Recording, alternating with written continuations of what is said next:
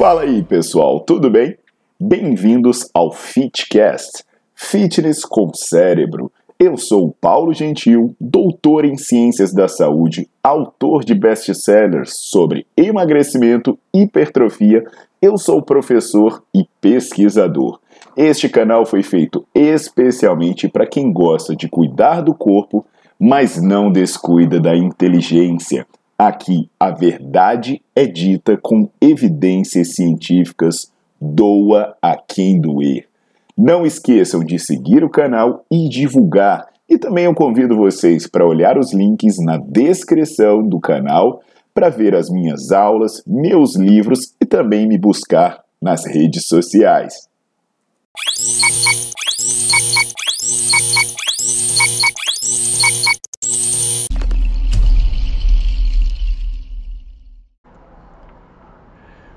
Olá pessoal, tudo bom? Aqui é o Paulo Gentil e hoje eu vou falar sobre cerveja, mas dessa vez eu não vim aqui falar para os perigos do álcool, dar lição de moral sobre vida fitness, força, foco e fé.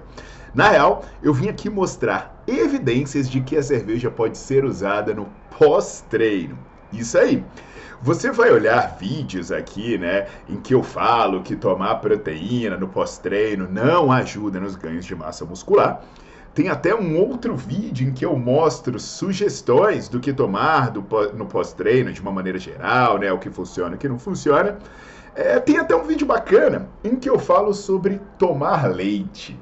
Mas hoje eu vou falar de cerveja. E aí, a conversa vai ser bem diferente. Até porque, pegando o, lance, o, o gancho do leite, né? Segundo o próprio senhor Arnold Schwarzenegger, leite é para crianças. Quando você cresce, você precisa beber cerveja. Então hoje a conversa é sobre isso. Já vai deixando seu like no vídeo antes de abrir a latinha, né? E já bota para seguir o canal.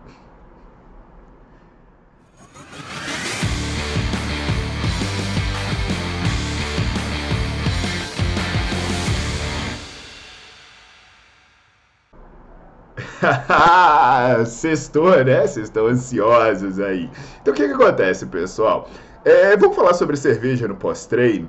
E aí vamos pegar um gancho da questão da hidratação também, né? Quando se faz o exercício no calor, principalmente no calor, tem uma perda considerável de líquidos e tem uma perda de eletrólitos e também é, é uma utilização de carboidrato. Então, você precisa de uma reposição adequada do que foi perdido. Especialmente nesses lugares quentes, é muito comum o hábito de beber cerveja depois dos esforços. Por exemplo, tem é, competição de ciclismo que fica famosa, as fotos do cara, dos caras bebendo cerveja, e até no final do expediente, né? A pessoa termina de trabalhar, vai tomar uma cerveja. E assim, eu estou falando do lugar quente, né? Mas eu sou um cara que curto também fazer uns esportes de neve, tipo snowboard, e uma cervejinha depois do snowboard também tem o seu valor. Agora, qual é a questão? A cerveja tem álcool, né? E aí a cerveja pode aumentar a diurese. Tanto que quando você bebe muita cerveja, você fica lá mijando sem parar. E isso poderia, por um lado, você ingerir o líquido, por outro lado, isso atrapalhar na retenção desse líquido promovendo a desidratação. Então, um grupo de pesquisadores espanhóis, eles resolveram testar se daria para a cerveja ser tomada depois de um treino desgastante. E eles pegaram homens ativos que correram por uma hora no calor. E depois de correr durante uma hora no calor, eles iam lá e direto bebiam água ou eles mandavam 660 ml de cerveja e aí depois eles ficariam livres para tomar água. Mas depois o lance era tomar serva. O estudo ele foi apoiado pelo Centro de Informação de Cerveza e Salud. Esse povo espanhol é evoluído demais, né? E os resultados mostraram que não tinha diferença nos marcadores de hidratação.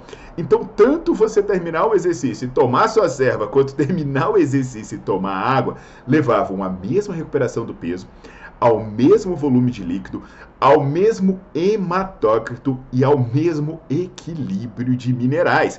Isso fez com que os autores chegassem à conclusão que quantidades moderadas de cerveja depois do exercício físico não seriam prejudicial. Parêntese para moderada, né? 660 ml para alguns não é nada, mas para alguns é uma quantidade considerável.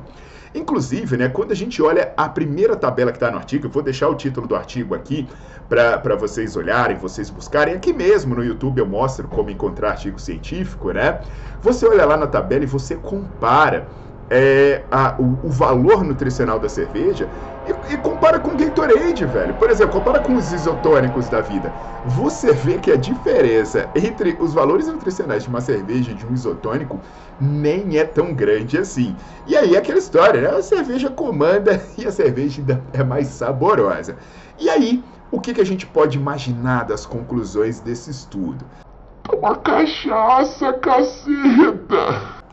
Bem, é, se você fuçar muito e você tiver muita disposição, né, você vai encontrar justificativa para isso, para encher a cara, né? Mas a gente deve entender o custo-benefício das nossas ações. Aí você vai dizer assim, Paulo, você está dizendo que todo mundo deve tomar cerveja depois desse? Isso eu não estou falando nada disso, velho. Porque a galera também pega o vídeo e fala, ah, você está dizendo que isso é para fazer? Não é. Eu só estou dizendo que um pouco de cerveja após o treino não vai arruinar a sua vida. Agora, se você tomar muita cerveja o dia inteiro, sim, pode arruinar a sua vida. A chave de tudo está na moderação, né? Por isso que é aquela história, né? É, se for beber, beba com moderação e de preferência me chama, né? Porque eu tenho aqui estudos mostrando, por exemplo, que o álcool atrapalha na hipertrofia, né? Que pode atrapalhar na hipertrofia, mas eu também tenho estudos mostrando que pessoas que bebem todo dia, seja cerveja, seja vodka em quantidades moderadas, não tem prejuízo nos resultados. Então parece que moderação está no segredo de tudo. E aí fica aquela história, né? O cara tá se achando a, o, o, a última bolacha do pacote porque termina o treino, mistura o seu whey com não sei o que das quantas, fica peidando igual um miserável, enquanto o cara que termina o seu treino e toma uma, um choppzinho de leve no caminho de casa pode estar tá tendo o mesmo benefício. Óbvio que você vai considerar o conjunto total da alimentação, dos hábitos e não meramente o que acontece depois do treino. Então vai navegando depois aqui pelo meu canal do YouTube, né? Vai dar uma olhada nesses vídeos que eu falei, que eu deixei marcado aqui no card e vamos refletir sobre ter uma vida leve, uma vida inteligente e uma vida sem paranoias. Deixa o seu like no vídeo, bota para seguir o canal e se você for estudante ou profissional da área de saúde, vai lá no Nerdflix para ter acesso ilimitado a mais de 100 aulas por menos de um real por dia. É baratinho mesmo. Até a próxima!